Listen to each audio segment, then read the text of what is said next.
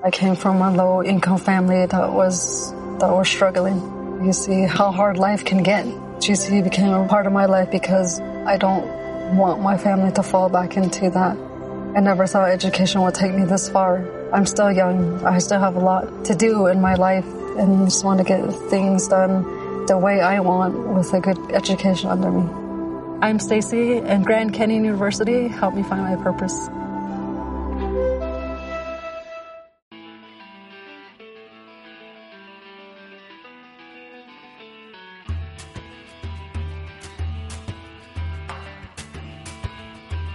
Piedra de toque con Iñaki Macazaga.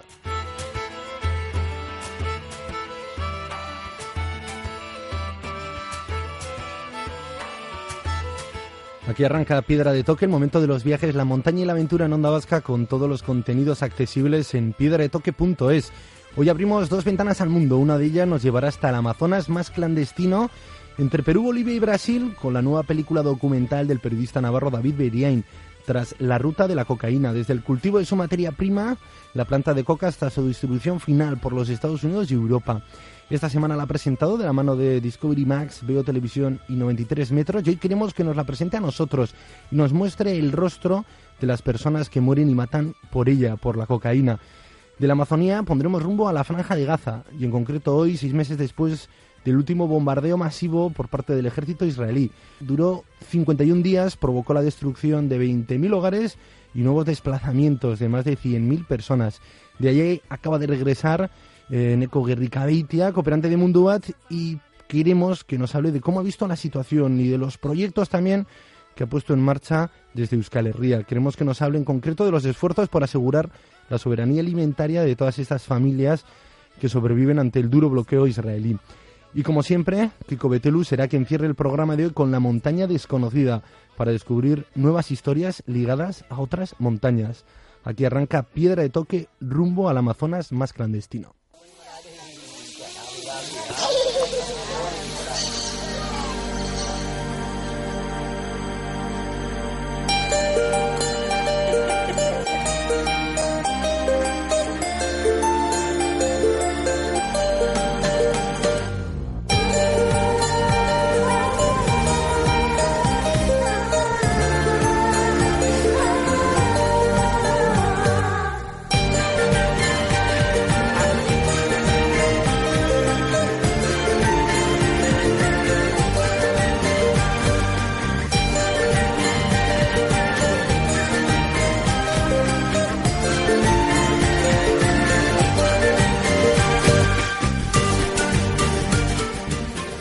Iniciamos nuestro viaje de hoy aquí en Piedra de Toque, en Onda Vasca, y lo hacemos hasta el Amazonas más clandestino, entre los territorios de Perú, Bolivia y Brasil, por donde ha caminado el periodista navarro David Beriain para dar con la ruta de la cocaína durante, durante 26 días. Ha tratado con campesinos, muleros y narcotraficantes que dan vida a un sangriento negocio por el que muere y mata mucha gente. El resultado, Amazonas Camino de la Cocaína, presentado esta semana junto a Discovery Max, Video Televisión y 93 Metros. Egunon, David. Egunon. Bueno, te has ido hasta lo más profundo de la silva para dar con el origen de uno de los negocios que más dinero mueve, tanto como países como Noruega y Dinamarca. Eh, sus economías mueven lo mismo que este duro negocio y te has tenido que ir eso hasta lo más profundo de una zona al margen de la ley. Pues sí, 26 semanas, eh, más, más ya 26 días, sí, porque la verdad es que ha sido un viaje complicado eh, en el que hemos intentado pues eh, ver las entrañas de ese mundo clandestino, de un retrato de, de ese negocio eh, a, a, pie de obra, ¿no? Para tratar y tratar de hablar cara a cara con los protagonistas más básicos, con la infantería del narcotráfico, pues como decías, con con mulas, con, con los campesinos que cultivan la coca, con, con los que procesan esa hoja de coca y hacen pasta base, con los químicos que procesan esa pasta base y convierten ya en clorhidrato de cocaína, en lo que nosotros llamamos cocaína, con narcopilotos, con sicarios, con contrabandistas que cruzan fronteras, con toda esa gente que mueve un negocio que, como decías, pues mueve más dinero que países ricos, que mata más gente que la mayoría de las guerras y que es responsable de la mayor parte de la población carcelaria del mundo, de la inmensa mayoría de la población carcelaria. Y solo un dato que además para mí refleja muy claramente el poder de este negocio, ¿no? En las calles de España, en Euskadi o cualquier parte, eh, un, un eh, gramo de cocaína cuesta exactamente el doble que un gramo de oro. Pues entiende, ¿no? Que, que mueva a tanta gente y un sistema también que corrompe muchos países. Y sin embargo, el origen está en Perú. Parece que en nuestro subconsciente, cuando hablamos de la ruta de la cocaína, del camino de esta droga, nos viene a la cabeza Colombia, México, y sin embargo tú te has ido a Perú a arrancar esta historia. Pues como suelen decir los políticos, me alegro que me hagas esta pregunta. Eh, la verdad es que sí, eh, la historia que hemos hecho está llena de prejuicios que se falsan ¿no? y, de estereotipos que se rompen. Eh, efectivamente, cuando uno piensa en el narcotráfico, piensa en Colombia y eso fue cierto durante mucho tiempo, pero la presión que se ha ejercido sobre el narcotráfico y sobre las plantaciones de hoja de coca en Colombia ha desplazado eh, en gran parte hacia otros países, en concreto hacia Perú. Perú tiene la ventaja eh, para los cultivadores de hoja de coca de que el cultivo de hoja de coca en Perú se mueve en una especie de, espacio gris.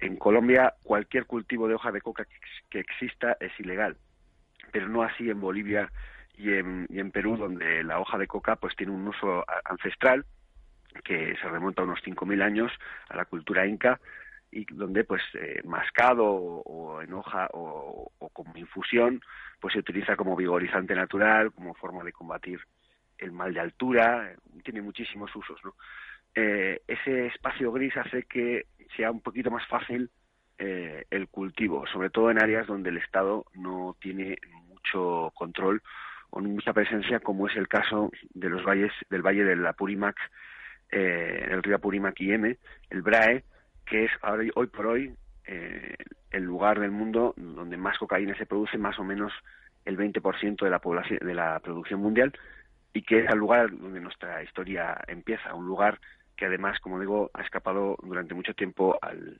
control del Estado y que ha sido el bastión histórico de, de Sendero Luminoso. ¿no? Y el origen, eh, también has buscado con este trabajo humanizar mucho y poner rostro y historias humanas que hay detrás. El origen son campesinos que para nada buscan hacerse con esas grandes fortunas, sino lo que buscan es salir adelante el día a día cultivando coca. Pues sí, fíjate, yo como hijo de agricultor que soy, eh, vamos, creo que tengo los instrumentos para ponerme fácilmente en el lugar de esos campesinos, ¿no? En el BRAE hay 20.000 hectáreas de, de hoja de coca y las cultivan unos 40.000 campesinos. Es un microfundio, ni siquiera es un minifundio, ¿no? Eh, la mayor parte de, los, de las personas que cultivan hoja allí tienen menos de una hectárea de terreno.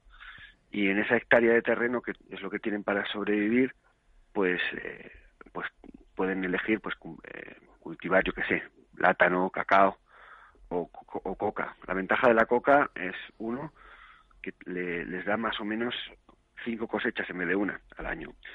Dos, que mm, eh, los problemas que tienen para exportar, para sacar del BRAE, que está muy mal comunicado, que es un sitio muy aislado, el resto de las mercancías para ponernos en el mercado, mercancías que son de, exportación, como el cacao o como los plátanos, pues no tienen los mimbres, los, la infraestructura necesaria para, para exportar.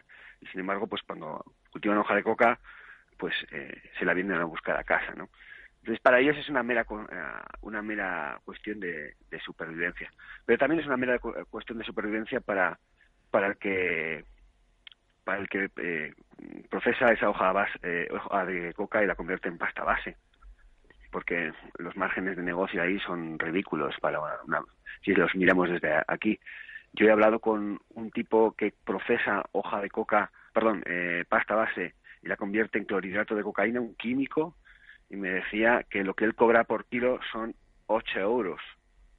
8 euros para algo que luego cuando llegue a las calles de España valdrá puro 60.000 euros y cuando se corte pues puede valer, que se lleva, 150.000, ¿no? Y seguimos eh, rompiendo prejuicios porque en Perú, en esta zona, en el Brae, ¿no? En la zona del río Apurímac, están eh, los agricultores saliendo y facilitando la producción porque consiguen más cosechas y consiguen que vengan a buscárselas a casa. ¿quién viene a buscárselas? Porque el que viene a buscárselas no pone rumbo a los Estados Unidos, sino que sigue tirando hacia el sur, hacia Bolivia, hacia Brasil. Pues sí, porque una de las cosas más sorprendentes de nuestro viaje fue descubrir que lo que siempre hemos pensado que era un problema mm, sur-norte, por, aquello de que los principales mercados de consumo de cocaína de, y de sustancias cocaínicas como el crack o, la pasta base era Estados Unidos o, mm, o Europa. Y hoy por hoy el mayor mercado de consumo, no solo de cocaína, insisto, sino también de crack, del conjunto de todas las sustancias derivadas de la cocaína, es Brasil. Y claro, eh, esto cambia mucho las cosas, porque porque son mercados menos menos eh, provechosos, menos rentables para el narcotráfico, pero mucho más accesibles, mucho menos controlados. Y eso, pues digamos, eh, supongo que el narcotráfico ha hecho su cálculo de coste, eh, riesgo y beneficio y ha decidido incrementar eh, esa, esa oferta y, se ha encontrado con una demanda muy grande.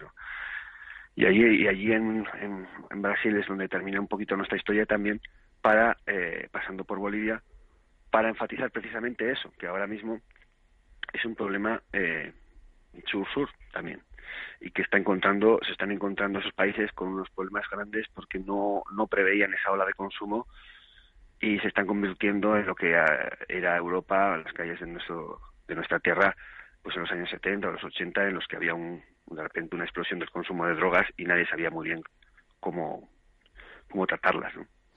Y si siguiésemos rompiendo los estereotipos, como lo estás haciendo a medida que vas hablando en la entrevista, eh, David, en, en, Perú el rostro eh, de esos primeros campesinos son campesinos. Quienes la recogen en avionetas, el clorhidrato ya no es, ya no responde a esos 5.000 años, ¿no? Esa sustancia ya tiene un objetivo que es el narcotráfico. Desde desde el momento en el que esa hoja de coca se convierte en pasta base, ya estamos hablando del narcotráfico. Es decir, ese espacio gris que se da frente a la hoja de coca es evidente que ya eh, entra en otro negocio. El negocio se mueve desde la pasta base al clorhidrato de cocaína al transporte. El transporte es donde realmente eh, el narcotráfico mm, genera más plusvalía y donde, eh, según se va acercando a los lugares de consumo se vuelve más cruel, más, eh, más sangriento, más peligroso y más provechoso. Decías antes México. la gente quizás no sepa que los mexicanos que ahora controlan todo el narcotráfico que entra a Estados Unidos no producen prácticamente ni un solo gramo de cocaína.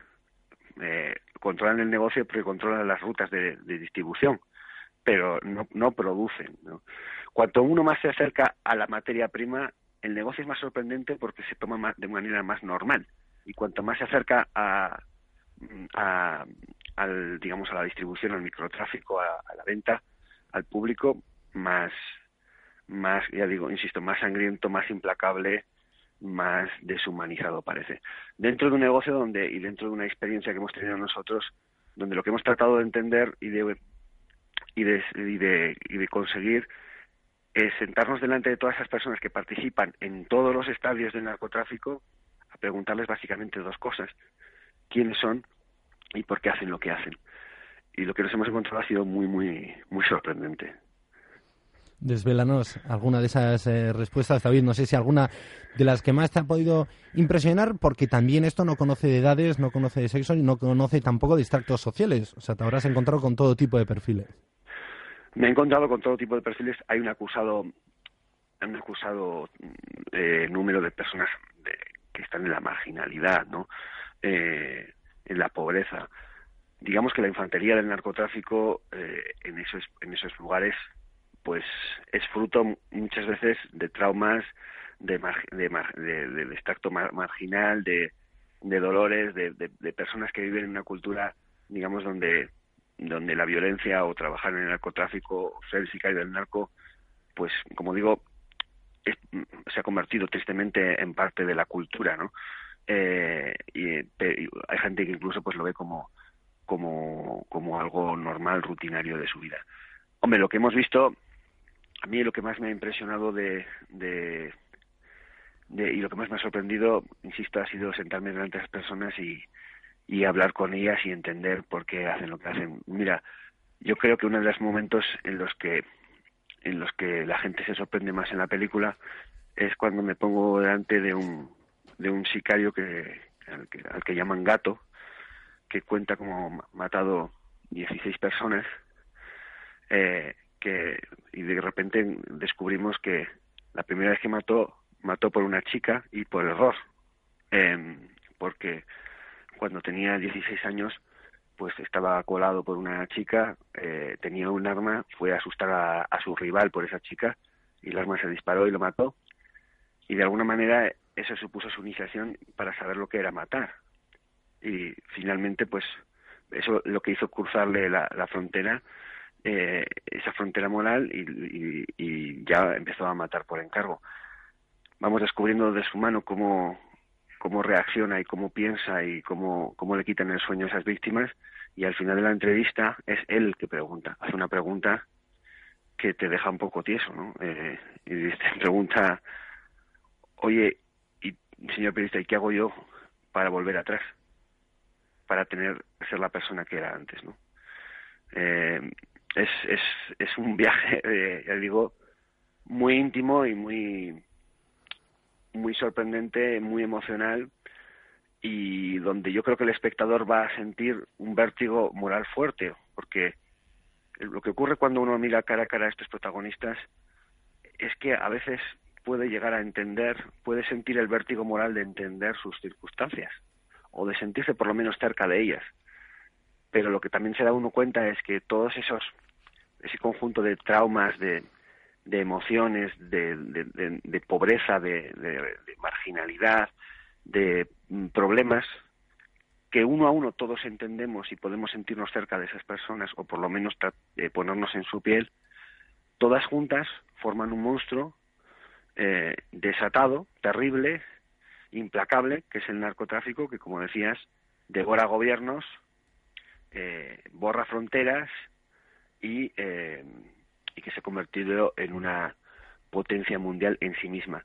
Una, una cosa que al final uno descubre viendo la película es que el narcotráfico, en el fondo, es la sublimación de, de lo más salvaje y más implacable del capitalismo más salvaje y más implacable, porque es, lo dice un, un, uno de los capos al final, es la pura es la pura ley de la oferta y la demanda. Mientras nos sigan demandando las drogas, las ofreceremos pase lo que pase, caiga quien caiga, ¿no? Y ante esto, ¿qué puntos de luz has encontrado también, eh, David? Yo no sé si al estar ¿no? con las fuerzas del orden que persiguen este negocio sangriento, te consiguen dar paz o ves que están desbordados, ¿no? Bueno, lo que uno descubre es que este es un mundo esquizofrénico, ¿no? Eh, que, con una mano consume las drogas y con otro paga la, guerra contra las drogas. Eh, yo no soy ningún experto ni tengo la capacidad de, encontrar soluciones, eh, pero lo que uno descubre viendo la película y lo que he descubierto yo en mi experiencia en el Amazonas es que algo tendrá que cambiar. Yo no sé si la legalización es la solución, la verdad, pero pero lo que no lo que no tiene mucho sentido es que gastemos miles de millones de, los impuestos de todo el primer mundo y de parte del tercero en la lucha contra las drogas y gastemos esas mm. mismas, esas mismas sociedades miles de millones en consumir esas drogas y que por el camino miles, millones de personas acaben en la cárcel, miles de personas, cientos de miles mueran eh, eh, en, la guerra contra las drogas, otros por el consumo de las drogas, eh, algo, algo no está mal, algo no está mal. Yo recuerdo las palabras, eh, o sea, esa, esa, esa imposibilidad de la lucha contra el narco en, algunos países, yo creo que se ve muy claramente la película cuando yo acompaño durante unos días a las fuerzas especiales bolivianas, los Garras, que es una unidad antinarcóticos, que hacen un trabajo pues durísimo intentando eliminar fábricas de cocaína, pero al final eh, el tipo te dice, bueno, lo que estamos consiguiendo es que mañana tengan que hacer doble turno para no perder la producción, pero ya está, porque pues, no, no los vamos a parar. Y tampoco, me decía él, olvídate, me decía el capitán, no vamos a encontrar al capo, vamos a pillar a los, a los pobres hombres que están aquí dando el callo, poniendo una carpita, una tienda de campaña improvisada en la selva y pues, armando un laboratorio.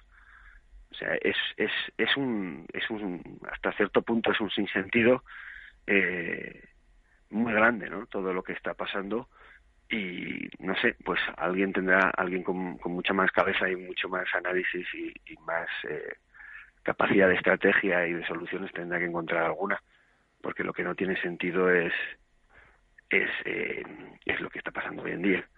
Porque quiere decir, si, si la estrategia es reducir la disponibilidad de esas drogas, no creo que nadie que, que se patee las calles de nuestra tierra pueda decir que tiene demasiadas dificultades para conseguirlas, ¿no?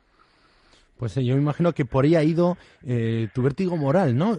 Eres ya casi un experto en provocar eh, lo que dices, ¿no? Contradicciones morales ante los espectadores ante los tus lectores o la gente que ve tus trabajos. Has estado en Irak, has estado en Afganistán, Sudán, Congo, Libia y siempre has estado con personajes que lo que tú dices rompen el estereotipo de los malos malísimos, que al final es gente que está luchando por mejorar su vida, ser feliz y a veces se equivoca claramente en esos caminos. Eh, ¿Le has presentado esta semana? ¿Qué más seco te ha llegado de la gente? Pues yo creo que justamente es eso lo que lo que más impacta la de la película y bueno es que es un proyecto doble no porque tenemos la película Amazonas el camino de la cocaína y eh, a partir de marzo, a mediados de marzo, aparecerá en Discovery Max una serie que se llama Amazonas Clandestino, que eh, trata, la película da lugar a los dos primeros episodios de la serie, que tratarán sobre el narcotráfico, pero que también trata otros temas como la minería ilegal del oro que está arrasando el Amazonas, eh, las mafias armadas que, que, controlan las minas de oro ilegales en Venezuela, eh, los asesinatos ecologistas y el tráfico de maderas preciosas en Brasil. Eh, hemos vuelto a estar con las FARC para tratar el, negocio del narcotráfico. Todas esas cosas se verán también en, eh, la serie Amazonas Clandestino, que como digo se estrena en Discovery Max a mediados de marzo en España y en, en el resto de Europa, en, por ejemplo en, el Reino Unido en, y en otros países, pues estrenará a, finales de marzo. Y todas ellas, todas esas historias, como dices, tienen en común eso, que te sorprenden, eh, son, son historias de acceso, vemos, vemos cosas, mm, digamos, al margen de la ley, tiene su vértigo, su acción, tiene su, su inmersión, pero al final siempre lo más valioso es una, son las conversaciones con las personas, en las que buscamos justamente eso, que la gente se ponga en la piel de quienes están al otro lado de la realidad, ¿no? Eh, que puede ser, como digo, un narco o puede ser un minero ilegal eh, que en medio de la entrevista se echa a llorar y cuenta que, sí, que efectivamente él sabe que está destrozando el Amazonas y que le pide perdón al futuro, eh, pero que, queremos que haga él, ¿no? porque tiene esta y esta y esta circunstancia. Y de alguna manera, pues eso es a mí lo que me interesa, ¿no? es es el esfuerzo de intentar poner a la gente en la piel de esas personas de las que a veces nos gustaría sentirnos ajenos o lejanos mm, para poder juzgarlos con más con, tranquilidad, ¿no? descalificándolos o simplemente mm, zanjando el tema, pues diciendo, bueno, es que estos son, qué sé yo, lo que sea, ¿no? Pero cuando uno se acerca, que creo que es el, sentido de nuestro trabajo, nuestro trabajo y se ensucia, eh, en esas realidades, el objetivo para nosotros es poner al espectador en esa en esa piel y decir, bueno, porque cuando nosotros las personas, yo creo que cuando nos ponemos en la piel de, del otro, no sé si pasan eh, más cosas buenas, pero en general pasan menos cosas malas. Eso es lo que uno va descubriendo con el, con el tiempo, ¿no? David, es que ricasco. Tendremos que esperar a la, al estreno del documental de los capítulos en Discovery Max. Ahora está en los cines, en muchas eh, ciudades del estado, Madrid, Valladolid, Valencia, Barcelona, Girona, Lleida, Málaga, Cádiz, también en Sevilla, también en Mallorca. La cito por si alguno tiene suerte, los que nos esté escuchando, vaya a viajar durante estos días a esas ciudades para verlo. Y los que no esperaremos al estreno en Discovery Max, para lo que tú dices, ponernos en la piel de la gente de estos oscuros negocios, en concreto del narcotráfico. Es que ricasco y enhorabuena. De nuevo, un buen trabajo, David. Muchas gracias a, vosotros, para ti, por tenerme, por vuestro interés en nuestro trabajo y muchas gracias a, la audiencia y a todos los que eh, se han acercado ya a ver la película, pues por prestarnos un ratico eh, de sus vidas para, para, para conocer lo que le pasa a los demás. Hecho, esperemos que ese vértigo moral lo, lo superen y imagino que responderlo será complicado, ¿no? Hay mucha gente trabajando en ello y, no lo consigue. Pero bueno, yo me quedo, sí, David, con ese mensaje. ¿eh? Miles de millones invertidos en una lucha contra el narcotráfico que después esa misma cantidad se invierte para, para consumir la droga que provoca este oscuro, duro negocio y sobre todo, pues motor de tanta violencia y de tantas muertes. Es que ricasco, David. Agur.